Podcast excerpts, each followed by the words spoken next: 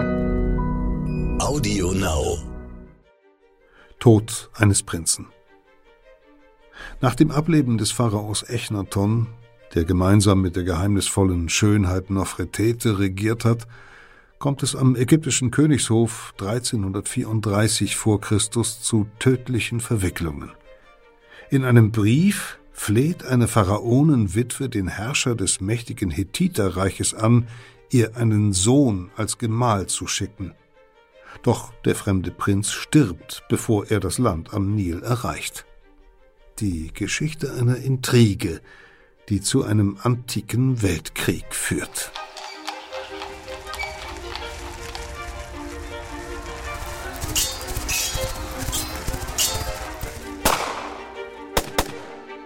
Verbrechende Vergangenheit. Ein Crime-Podcast von Geo Epoche.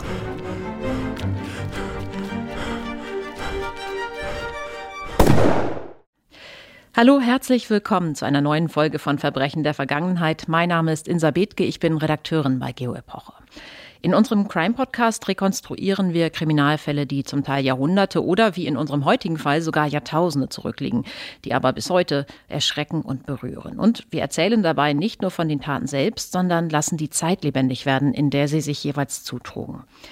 In dieser Folge geht es um einen mysteriösen Brief, den eine ägyptische Königin irgendwann in den Jahren um 1330 vor Christus an den König der Hethiter sendete. Ein Brief, der schließlich einen Mord auslöste.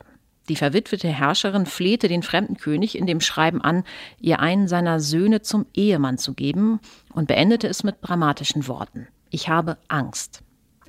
Wovor sich die Herrscherin derart gefürchtet haben mag, dass sie den Thron des mächtigen Reichs am Nil im Ausland feilbot. Und was passierte, nachdem sie den Brief abgesteckt hatte, darüber hören wir gleich mehr. Es war auf jeden Fall eine Ära legendärer Herrscher. Echnaton, Nofretete und Tutanchamun, sie alle haben irgendwie mit unserem Fall zu tun. Meine Kollegin aus der Textredaktion, die Ägyptologin Dr. Anja Fries, ist bei mir im Studio. Liebe Anja, das ist ja wirklich ein spannender Fall, den uns die ägyptische Geschichte da bietet. Aber die Hintergründe sind, das habe ich beim Vorbereiten gemerkt, wirklich sehr kompliziert. Jedenfalls, wenn man nicht wie du Ägyptologin ist. Erklär doch bitte mal, wie müssen wir uns das Land am Nil damals vorstellen? Was war da los? Kompliziert ist absolut richtig. Also wir befinden uns hier in einer sehr, sehr spannenden Zeit der ägyptischen Geschichte. 1351 vor Christus äh, kommt mit Echnaton ein Revolutionär, ein echter Revolutionär auf den ägyptischen Thron. Er regiert zwar nur 17 Jahre, aber in diesen 17 Jahren krempelt er Ägypten ziemlich um. Und das bahnbrechendste, was er eigentlich tut, ist, dass er gemeinsam mit seiner Hauptfrau Nofretete, die berühmte Nofretete, die berühmte Nofretete, die wir aus ihrer, von ihrer Büste aus Berlin kennen, die vielen, vielen Götter nicht unbedingt abschafft, aber sagt, nein, die gelten nicht mehr, die dürft ihr nicht mehr verehren, sondern ab sofort ist im Prinzip der Sonnengott Aton, die Sonnenscheibe, zu verehren und Echnaton und Nofretete sind sozusagen die obersten Priester dieses Sonnengottes. Also mal eben den, er hat mal eben den Pantheon ausgetauscht. Er hat den Pantheon ausgetauscht und hat die äh, jahrtausendealte Vielgötterei, die in Ägypten traditionell betrieben wird, abgeschafft. Und das war eine Revolution von oben eine religiöse Revolution, die aber auch durchaus politische Aspekte hatte, indem nämlich die äh, mächtige Amun-Priesterschaft, also die Priesterschaft des Reichsgottes Amun, entmachtet wurde dadurch. Mhm. Das war sehr turbulent. Es gab Bilderstürme, die Namen des Amun und auch anderer Götter wurden aus den Inschriften getilgt, die Tempel wurden geschlossen. Also wir müssen uns das sehr, sehr bewegt vorstellen. Und entsprechend seinem neuen Programm hat Echnaton dann sogar eine neue Hauptstadt gegründet, auf jungfräulichem Grund. Das war mhm. ihm sehr wichtig. Die hieß Achet Aton, mhm. äh, übersetzt Horizont des Aton und war das neue politische Zentrum Ägyptens, aber auch das neue religiöse Zentrum natürlich. Und dort hat er dann auch eine neue Kunstform entwickelt. Also Echnaton selbst hat einen neuen Kunstkanon in die mhm. Welt gebracht. Der feiert die Natur, die von der Sonne beschienen und belebt wird. Die Nacht, das Jenseits findet da alles nicht statt, sondern es ist wirklich die Natur, die Tiere, die Pflanzenwelt, der mhm. Wind. All diese Dinge finden auf einmal Niederschlag in der ägyptischen Kunst, was vorher so nicht der Fall war. Mhm. Es wird alles sehr bewegt. Nicht unbedingt naturalistischer, was man häufig liest, sondern es ist quasi, er ersetzt den alten strengen Kanon durch einen anderen. Okay.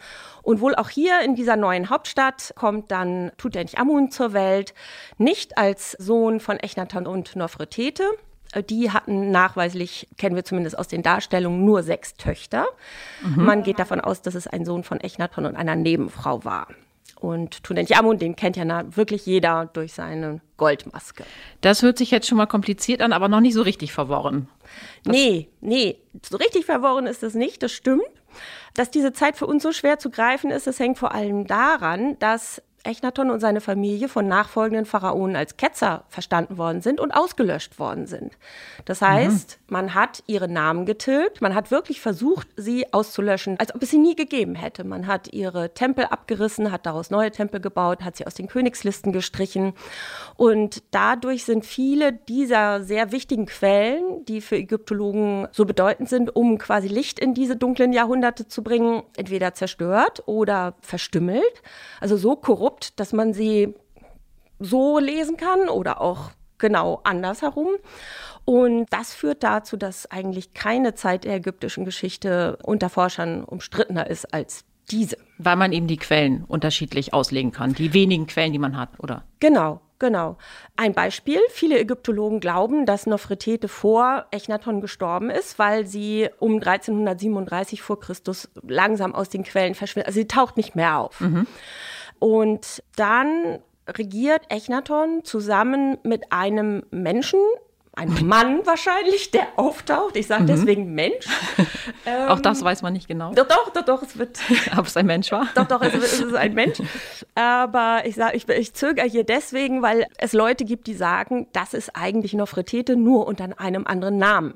Aha. Das heißt, dieser sogenannte Semench Kara ist vielleicht gar kein Mann, was man bisher dachte, sondern einige Forscher glauben eben, dass das Nofretete ist, die unter anderem Namen dann zusammen mit Echnaton regiert hat, eben unter dem Namen Semench Kara. Und als Echnaton dann gestorben ist, hat dieser Semench Kara tatsächlich auch noch ein Jahr alleine regiert, bis er dann abgelöst worden ist, wahrscheinlich weil er gestorben ist oder sie, wenn es denn wirklich so ist, wie einige Ägyptologen glauben, mhm. von Tutanchamun abgelöst wird. Der ist dann der neue Pharao. Der ist dann der neue Pharao. Und da merkt Ist ja man, noch sehr jung zu der Zeit. Der ist noch sehr jung, der ist ein Kind von noch nicht mal zehn Jahren, ja. Rätselhaft ist ja auch die Identität der Pharaonwitwe, die den mysteriösen Brief geschrieben hat, um den es in unserer heutigen Folge geht. Davon hören wir gleich noch mehr. Nur so viel. Sag doch mal, könnte Nofretete theoretisch die Absenderin dieses Hilferufs gewesen sein? Theoretisch ja. Mhm. Aber ich habe unterschlagen, dass es da durchaus noch eine ganze Menge andere Damen gibt, die in Frage kommen. Und jetzt wird es kompliziert. Jetzt wird es wirklich kompliziert, wobei ich versuche es einfach zu halten. Echnaton heiratet, oder sagen wir mal so, heiratet ist vielleicht nicht das richtige Wort. Er ernennt seine älteste Tochter zu seiner großen königlichen Gemahlin. Ob die Ehe wirklich vollzogen worden ist, das wissen wir nicht.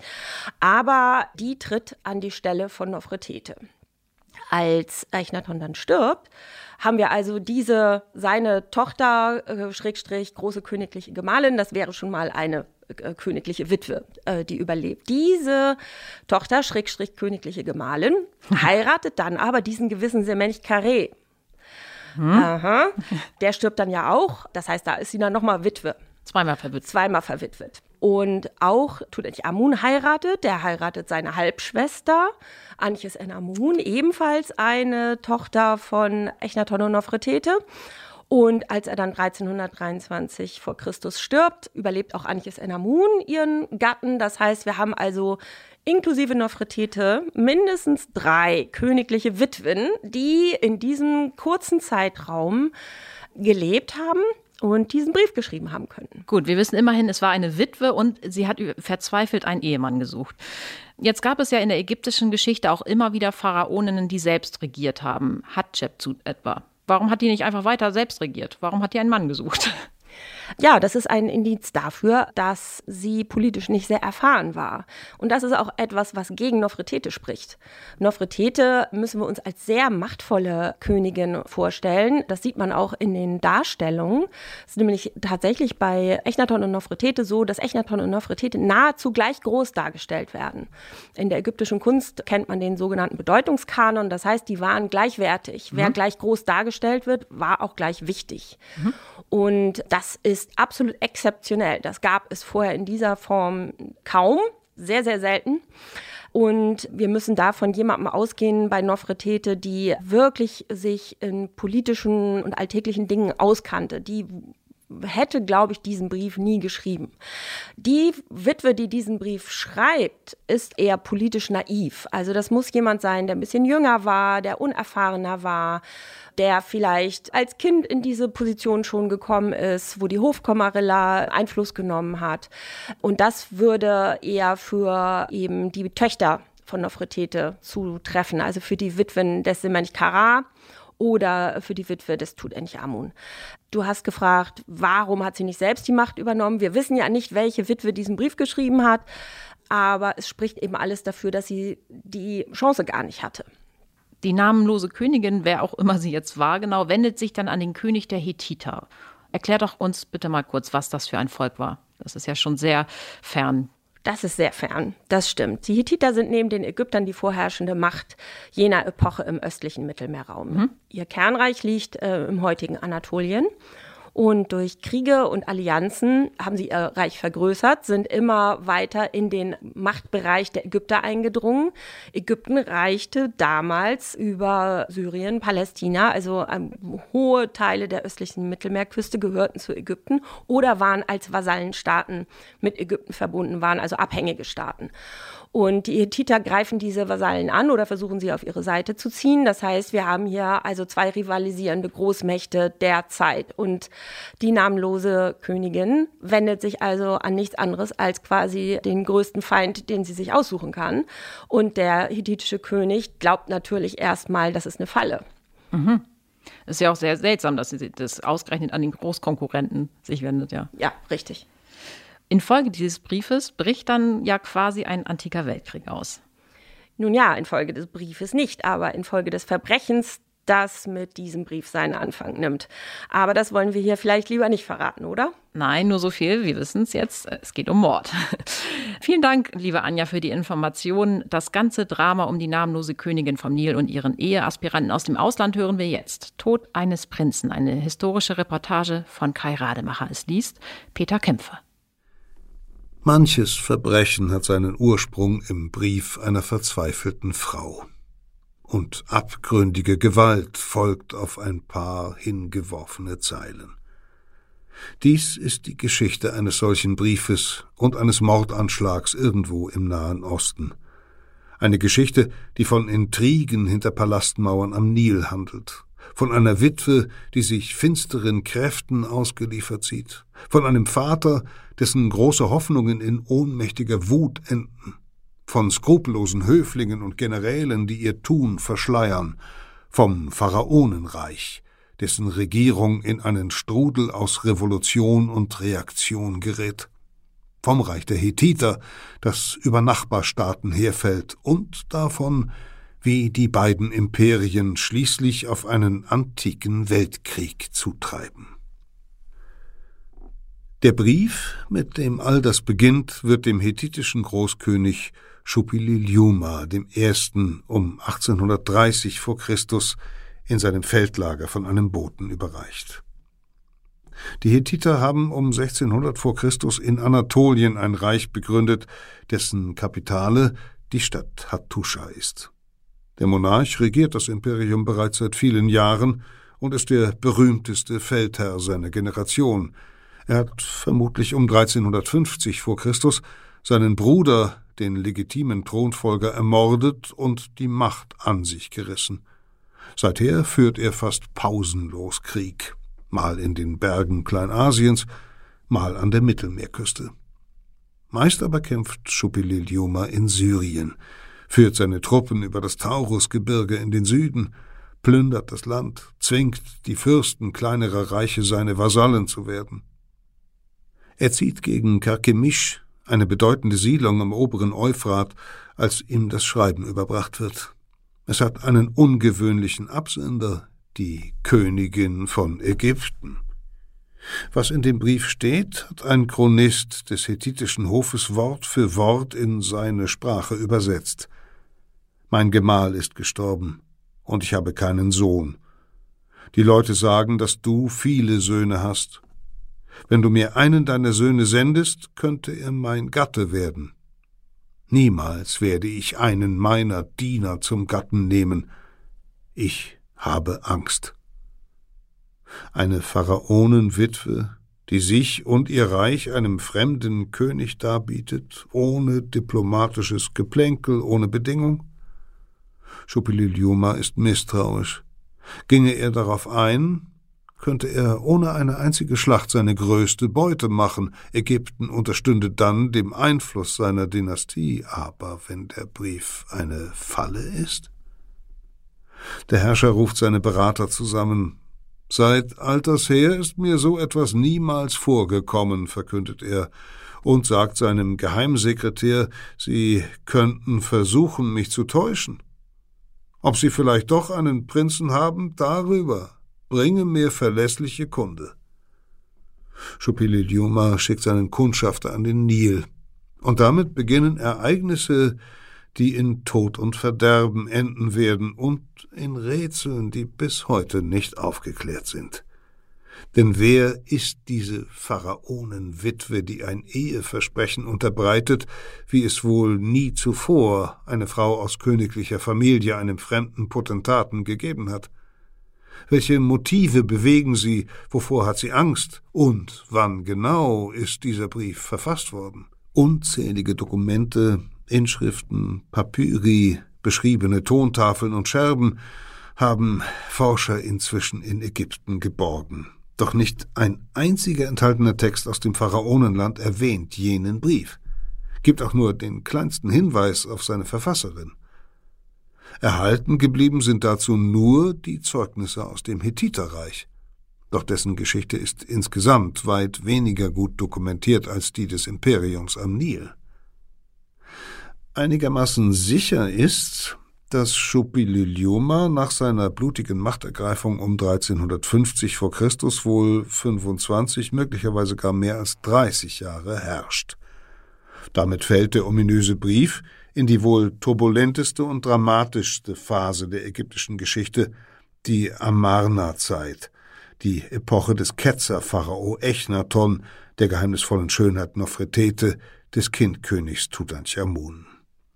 Es sind Jahre der größten künstlerischen und spirituellen Revolution, die das antike Nilland je erlebt hat.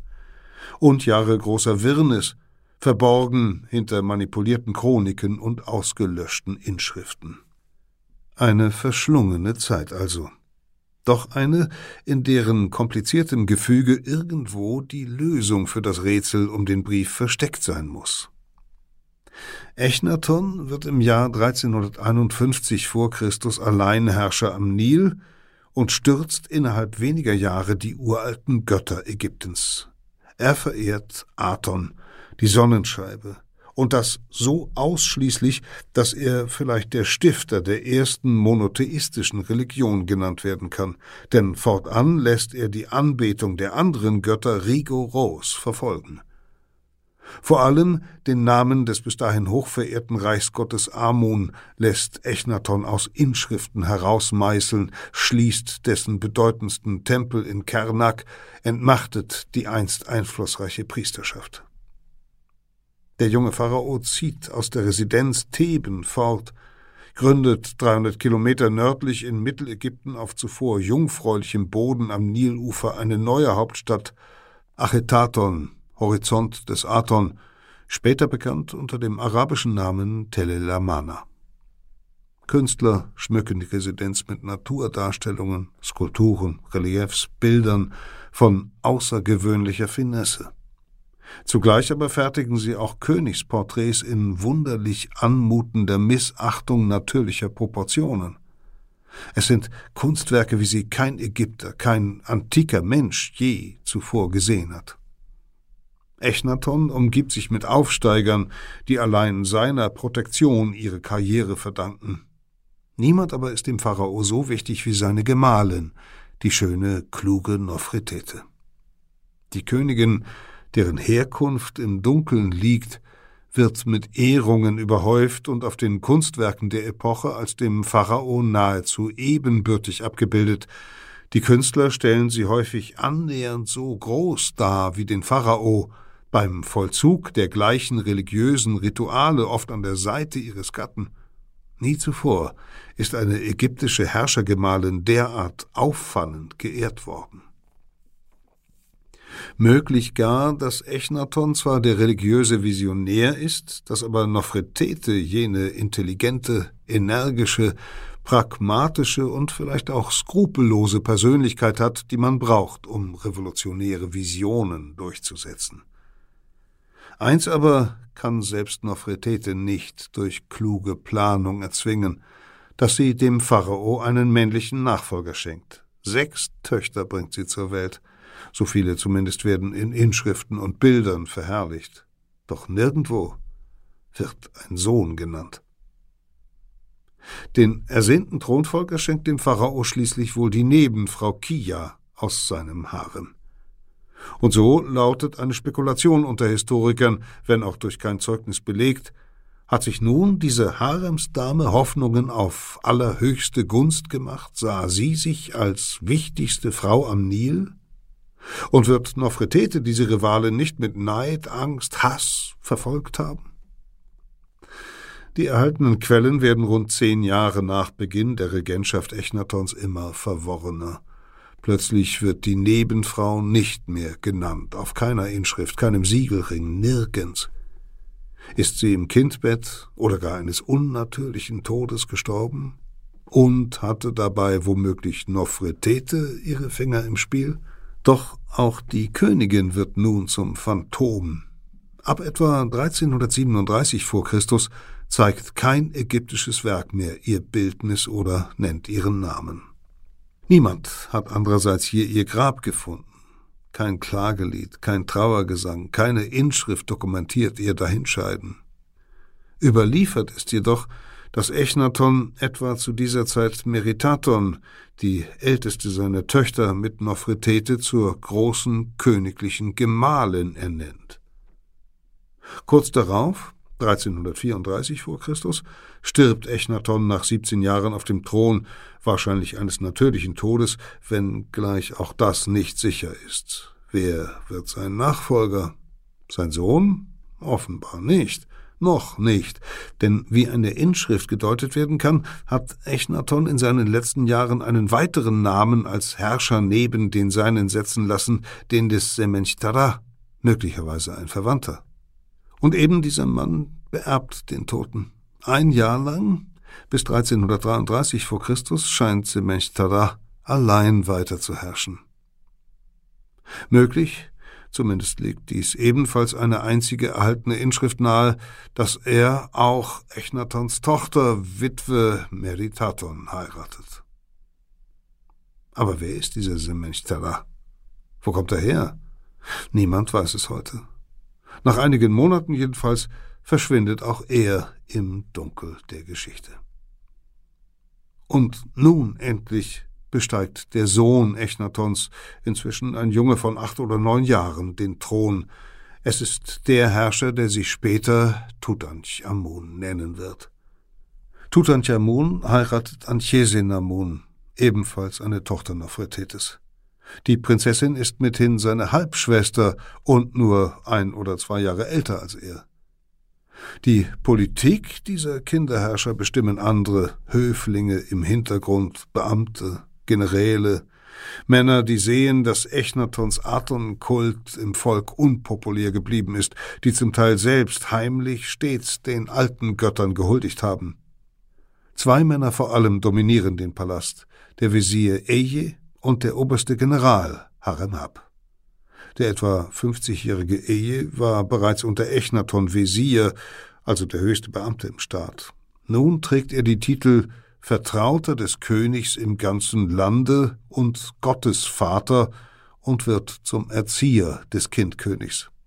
Er war ein Höfling, der die Aton-Begeisterung Echnatons teilte, wie kaum ein zweiter Mann von Macht. Das legen Inschriften auf jeden Fall nahe. Ganz anders dagegen der oberste General Harem Hab.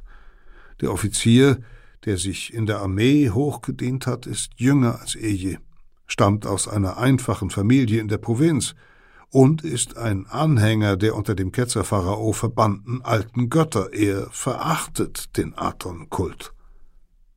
Arbeiten die beiden zusammen oder gegeneinander? Offenbar erkennt der opportunistische, intrigante, kluge Eje schnell, dass der Aton-Kult nach wie vor von großen Teilen der Ägypter abgelehnt wird, sogar mächtige Feinde hat. Die alte Priesterschaft ist ja noch da, wenn auch zurückgedrängt. Und die Armee, das wird ihm Harem Hab klar machen, ist erst recht konservativ geblieben.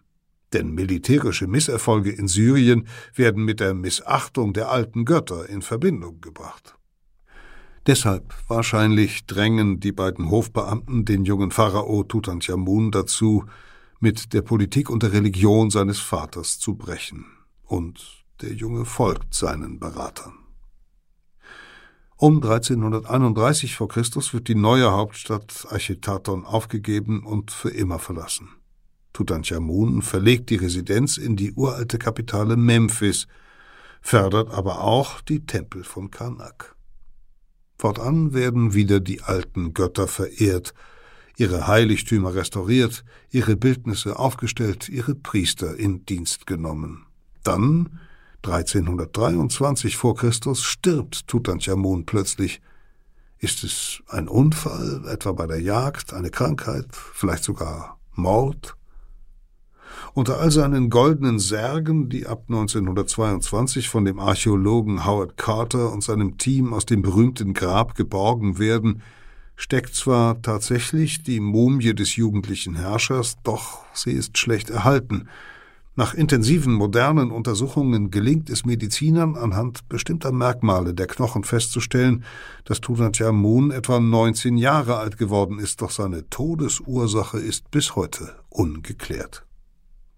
Eje, der alternde Höfling und Intrigant, folgt dem kinderlosen Tutanchamun auf den Thron. Bis zu seinem Tod drei Jahre darauf genießt er die Macht. Dann folgt General Harem Hab. Und der greift kaum auf dem Thron die Vergangenheit an. Nichts soll mehr an die verhasste Aton-Ketzerei erinnern. In offiziellen Inschriften lässt sich Harem Hab als direkter Nachfolger von Echnatons Vater darstellen, lässt die Namen der Herrscher in den 31 Jahren dazwischen, Echnaton, Semenchkara, Tutanchamun, Eje, aus Steinen schlagen, von Wänden tilgen, aus Annalen streichen, es soll aussehen, als hätte es sie nie gegeben. Dies ist das endgültige Ende des Ketzer Pharao und seiner Erben turbulente Jahre, Thronwechsel, schattenhafte Herrscher, Haupt- und Nebenfrauen, Töchter, die ihre Väter oder Halbbrüder heiraten. Wie soll man da die namenlose Verfasserin des Briefes an Shupilidiuma identifizieren? Der Schreiber des Hethiterkönigs überliefert zumindest einige Spuren. Er hat den Brief übersetzt und den Text dann mit einem Griffel in eine Tontafel eingedrückt – die Fragmente dieser Tafel werden von Archäologen ab 1906 in den Ruinen der Hethiter-Hauptstadt Hattusha in Anatolien gefunden. In seinen Notizen über den mysteriösen Brief aus Ägypten hält der Schreiber den Namen des verstorbenen Pharao in hethitischer Keilschrift fest, Nepchodoria.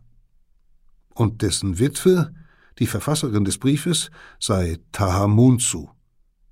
Auf den ersten Blick haben diese also nichts mit den Hauptpersonen des Dramas um Echnaton und Tutanchamun zu tun. Doch jeder Pharao nimmt bei seinem Herrschaftsantritt einen Thronnamen an. Dieser Name ist eine Art Regierungsprogramm, ein Zeugnis dafür, was der König wünscht oder welchem Gott er sich besonders verbunden fühlt.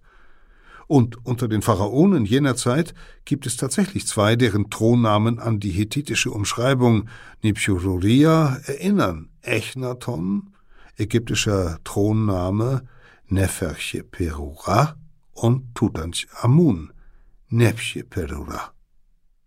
Bei der Witwe des Pharao unterläuft dem Schreiber offenbar ein Übersetzungsfehler. Was er für ihren Namen hält, Tahamunsu, ist wohl eher ihr Titel. Tahametnesut. So wird von den Ägyptern die königliche Gemahlin des Pharao genannt. Vorausgesetzt, diese beiden zwar unbeweisbaren, doch plausiblen Schlussfolgerungen sind korrekt, kommen nur drei Frauen als Absenderinnen in Frage. Meritaton, die älteste Tochter und spätere Hauptfrau Echnatons, die nach dem Tod des Vatergatten oder falls sie auch mit Simenchtara verheiratet gewesen ist nach dessen Tod, 1334 bzw. 1333 vor Christus den Hethiterkönig um einen Sohn bittet, Nofretete, deren Name zwar ab ca. 1337 vor Christus aus den Dokumenten verschwindet, die aber möglicherweise noch lebt und 1334 vor Christus im Kampf um die Macht an Shupililioma schreibt, oder Anchisenamun, die junge Witwe Tutanchamuns, die nach dessen Tod 1323 vor Christus in der Ferne einen neuen Gemahl sucht. Ein Indiz, das für Meritaton oder Nofretete sprechen könnte, ist die lange Zeitspanne zwischen Echnatons Tod und Tutanchamuns Intronisation, jenes knappe Jahr, in dem der rätselhafte Semenchtara regiert. Ist dies möglicherweise eine Phase monatelanger Wirren und Machtkämpfe? Einer Pharaonenwitwe bliebe dann allemal genügend Zeit, um einen Boten in das ferne Hethiterreich zu entsenden. Vielleicht tobt gar ein Machtkampf zwischen Mutter und Tochter, zwischen Nofretete und Meritaton. Und eine der beiden sucht in der Fremde nicht nur einen Mann, sondern auch einen mächtigen Verbündeten. Gegen diese These sprechen allerdings zwei gewichtige Indizien. Zum einen, Echnaton hat einen Sohn und Erben, Tutanchamun. Das mag seinen beiden Witwen zwar missfallen, doch es ändert nichts daran, dass ein legitimer Thronfolger bereitsteht. Welchen Herrschaftsanspruch hätte also eine mit dem Jungen nicht blutsverwandte Witwe Nofretete? Zumal dann, wenn sie ausgerechnet einen Fremden heiraten würde. Und wie sollte sich gar Meritatons Status durch einen auswärtigen Gemahl verbessern? Ist sie doch, dank der komplizierten dynastischen Politik der Herrscherfamilie, bereits Stiefmutter, Halbschwester und Schwägerin Tutanchamuns. Zum anderen bezeugt dieser Brief nicht nur Verzweiflung und Bedrängnis, sondern auch ein gewisses Maß an politischer Naivität. Denn ohne irgendeine Garantie oder eine Forderung nach Gegenleistung wird dem Sprössling eines mächtigen Nachbarreiches der Thron Ägyptens angeboten. Für naiv aber halten Historiker die jahrelang an Echnatons Seite mitregierende Nofretete nicht. Ist also Anchese Namun, die Witwe Tutanchamuns, die Absenderin? Ist der Brief dementsprechend erst rund ein Jahrzehnt später verfasst worden? Tutanchamun und seine Gattin haben keinen Sohn. Anchisenamun wird mit etwa 20 Jahren Witwe. Ihr ganzes Leben lang haben Männer wie Eje und Haremhab politische Entscheidungen für sie getroffen. Sie wäre deshalb jung und naiv genug für ein derartiges Schreiben, und ihre Not wäre groß, denn eine Ehe mit ihr würde in der Tat auf den Thron Ägyptens führen. Sie ist, da inzwischen niemand sonst mehr auf Inschriften oder anderen Dokumenten erwähnt wird, wahrscheinlich die letzte noch lebende Angehörige der Königsfamilie. Tatsächlich haben Ägyptologen einen Ring entdeckt, der den Namen Ejes, des Nachfolgers Tutanchamuns, zusammen mit dem von Anchesinamun zeigt. Das Schmuckstück mag zum Gedenken an eine Hochzeit gefertigt worden sein und wäre somit ein Indiz dafür, dass der alte Höfling sie geheiratet hat. Und falls das so ist, hat Anchisinamon genau dies gefürchtet? Niemals werde ich einen meiner Diener zum Gatten nehmen, schreibt die Unbekannte in ihrem Brief an den Hethiterkönig. Anchesinamun ist Tochter und ehemalige Gattin eines Pharao. Stolz genug könnte sie sein, um selbst in dem mächtigen Visier Eje bloß einen niedrig geborenen Diener zu sehen. Als Tutanchamuns Mumie in das Grab gelegt wird, ist Eje bereits der neue Pharao. Das belegt ein Bild in eben jenem Grab im Tal der Könige. Eje ist dort als neuer Herrscher abgebildet, der an der Mumie seines Vorgängers das Mundöffnungsritual zelebriert, eine magische Handlung, die dem Toten im Jenseits Atem und Leben geben soll. Tutanchamun muss irgendwann zwischen Mitte März und Ende April 1323 vor Christus bestattet worden sein, denn in seinem Grab finden sich Blüten von Kornblumen und anderen Pflanzen, die nur in jenen sechs Wochen blühen. Die Mumifizierung selbst dauert 70 Tage. Ist Tutanchamuns Bestattung im üblichen Zeitrahmen abgelaufen, muss er also Anfang Januar 1323 vor Christus oder etwas später gestorben sein. Etwas über zwei Monate. Das wäre gerade genug Zeit, um einen Boten vom Nil zum Großkönig der Hethiter zu schicken und ihn zurückkommen zu lassen. Dieses Szenario ist also das wahrscheinlichste. Zu Beginn des Jahres 1323 vor Christus stirbt Tutanchamun überraschend. Seine Witwe, Anchesinamun, nun zur Ehe gedrängt von Eje, der Pharao werden will, schreibt in ihrer Verzweiflung einen Brief an den Hethiterkönig und bittet um einen seiner Söhne als Gatten. Manche Ägyptologen glauben, dass sie jene Zeilen mit eigener Hand verfasst und einem Vertrauten als Boten übergeben haben muss. Denn hätte sie einen Schreiber des Hofes und einen offiziellen Gesandten mit der Mission betraut, hätte Eje dies auf jeden Fall erfahren und dann dafür gesorgt, dass jener Brief erst gar nicht abgesandt worden wäre. Der geheime Bote reist also schon sehr kurz nach Tutanchamuns Tod in aller Eile zu Shupililiuma. Der Monarch jedoch Vorsichtig schickt zunächst seinen Geheimsekretär nach Ägypten, um die Lage auszukundschaften. Nach einigen Wochen kehrt der Sekretär zurück, begleitet von einem Ägypter, der ein zweites Schreiben der Pharaonenwitwe an Shubililiuma mitbringt. Auch dieser Brief ist von einem Schreiber kopiert worden.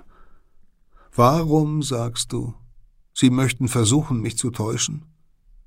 Wenn ich einen Sohn hätte, würde ich dann zu einem fremden Land in dieser Weise schreiben, die für mich und mein Land erniedrigend ist?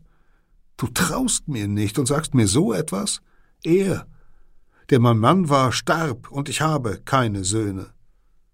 Soll ich vielleicht einen meiner Diener zum Mann nehmen? Ich habe keinem anderen Land geschrieben, ich habe nur dir geschrieben. Die Leute sagen, dass du viele Söhne hast. Gib mir einen deiner Söhne, und er wird mein Gemahl und König von Ägypten.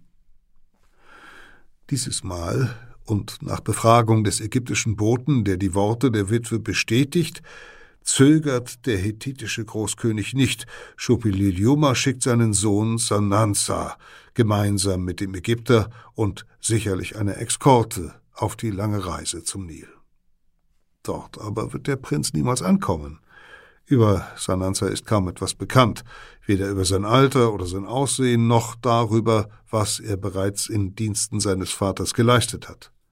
Doch vermutlich schickt Chubililiuma einen erfahrenen Mann auf diese Mission, die, wie er ja hofft, auf dem Pharaonenthron enden wird. Auch über das, was nun geschieht, schweigen ägyptische Quellen. Wieder bleiben den Forschern nur hethitische Dokumente, eine Chronik und ein Brief. Doch unglücklicherweise sind von den Tontafeln der Chronik nur Fragmente erhalten, Wortfetzen, Halbsätze, verstümmelte Passagen. Irgendwann die teilweise zerstörten Quellen lassen keinen Rückschluss zu, wann genau, erreichen offenbar Boten Schubililiuma. Sie brachten Nachricht, der Herr Sananza sei tot, und der König begann, um den Herrn Sananza zu weinen, so lassen sich einige Fragmente der Chronik rekonstruieren. Der Brief, ebenfalls in schlechtem Zustand, ist wohl der Entwurf einer Antwort Schupililiumas an einen Pharao, dessen Name nicht erhalten ist, der dem Hethiterkönig aber offenbar zuvor eine Nachricht übermittelt hat, denn der Ägypter wird in dem Brief Schupililiomas mehrfach zitiert. So hatte der Pharao dem Hethiter unter anderem wohl geschrieben, Dein Sohn ist tot, aber ich habe ihm kein Leid angetan. Das jedoch glaubt Schupililiuma nicht. Er habe auf Bitten der Pharaonenwitwe seinen Sohn entsandt und nicht geahnt, dass bereits jemand anderer am Nil auf dem Thron saß. Du hättest meinen Sohn nach Hause zurückschicken müssen, schreibt er. Was habt ihr mit meinem Sohn gemacht? Was habt ihr mit meinem Sohn gemacht? Für den mächtigen Hethiterkönig scheint die Schuld der Ägypter festzustehen. Ich werde meine Truppen und meine Streitwagen rufen, meine ganze Armee, und sie werden kommen, und der Sturmgott, mein Herr, und die Sonnengöttin von Arena, meine Herrin, werden Gerechtigkeit üben. Der Brief ist ein Zeugnis der Trauer und der ohnmächtigen Wut eines Vaters, dem der Sohn erschlagen worden ist, und eine Kriegserklärung. So mag es gewesen sein.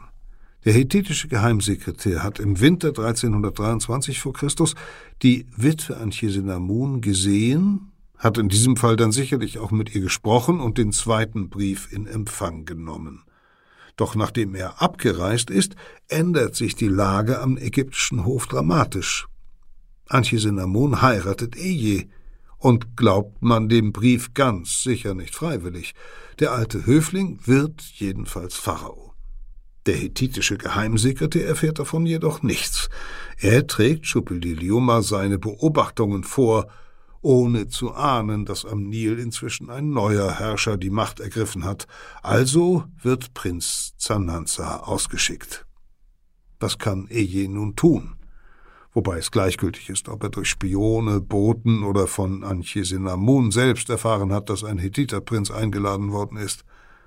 Seine Frau hat ihn nicht freiwillig geheiratet, sondern im Gegenteil jenen Königssohn gerufen, der nun auf dem Weg zum Nil ist. Sollte Sananza den Hof erreichen und seine Ansprüche anmelden und sollte ihn Anchisenamun irgendwie dabei unterstützen, müsste Eje um die Herrscherwürde vielleicht um sein Leben fürchten? Also lässt er Sananza noch an der ägyptischen Grenze beseitigen. Möglicherweise hilft ihm Harem Hab dabei, der oberste General, der vermutlich darauf hofft, dass er bald selbst den Thron besteigen wird, denn Eje ist ja alt. Harem Hab hat mindestens einen Feldzug in Syrien geleitet, in jener Region, in der ägyptische und hethitische Vasallenstaaten aneinandergrenzen, jener Region, die Sananza auf seinem Weg nach Ägypten passieren muss. Mag sein, dass ihm dort Harem Hab mit Soldaten aufgelauert hat. Alles passt. Und bleibt doch bis heute Spekulation. Selbst in seiner zornerfüllten Kriegserklärung scheint sich Schupililiuma seiner Anklagen nicht ganz sicher zu sein. Immerhin möglich, dass ein kriegerischer Monarch wie er in der Levante so viele Feinde hat, dass einer der bedrängten Fürsten die Gelegenheit genutzt hat, um sich durch den Mord an einem Hethiterprinzen am übermächtigen Imperium zu rächen. Oder dass Beduinen den Prinzen erschlagen und ausgeraubt haben, oder dass Sananza auf seiner langen Reise einer Krankheit erlegen, einem Unfall zum Opfer gefallen ist.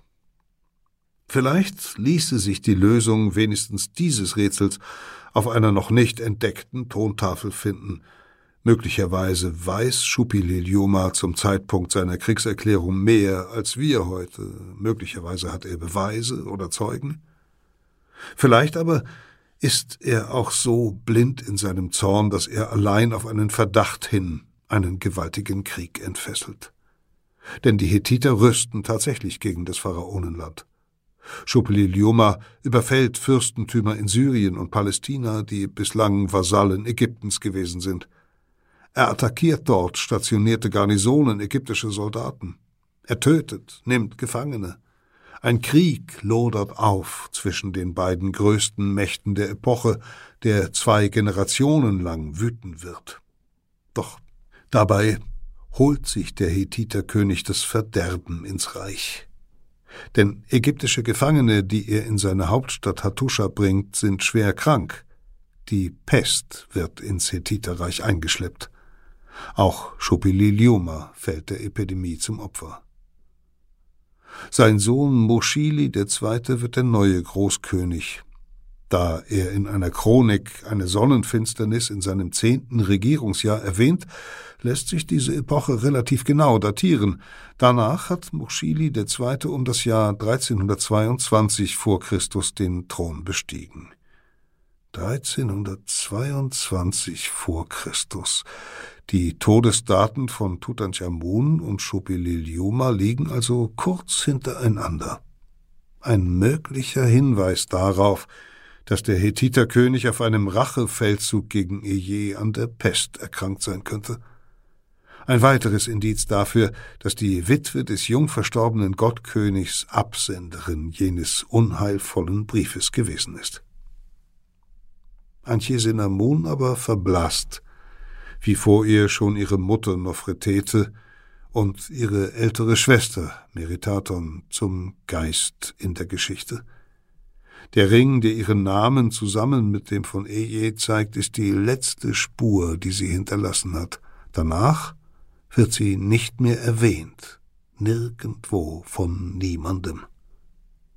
Wenn das flehentliche Schreiben an den Hethiterkönig denn tatsächlich ihr Brief war, dann war es ihr letzter Hilferuf. Und er war vergebens. Peter Kempfe las Tod eines Prinzen, ein Text aus der Geo-Epoche-Ausgabe Das alte Ägypten. Unser Magazin ist alle zwei Monate neu am Kiosk und in ausgewählten Buchhandlungen zu finden. Und unter geo-epoche.de erreichen Sie unser Digitalangebot Geo-Epoche Plus. Dort können Sie in mehr als 2000 historischen Reportagen stöbern und sich viele Geschichten auch vorlesen lassen. Wer hier weiterhören mag, in der nächsten Folge von Verbrechen der Vergangenheit sind wir in Shanghai, das vor rund 100 Jahren als verruchteste Metropole Asiens, ja vielleicht des gesamten Erdballs galt. Wir berichten über einen Geheimbund, der die unzähligen Opiumhöhlen, Bordelle und Casinos der Stadt kontrollierte und 1927 abertausende Menschen tötete, um seine Macht zu sichern. Audio Now.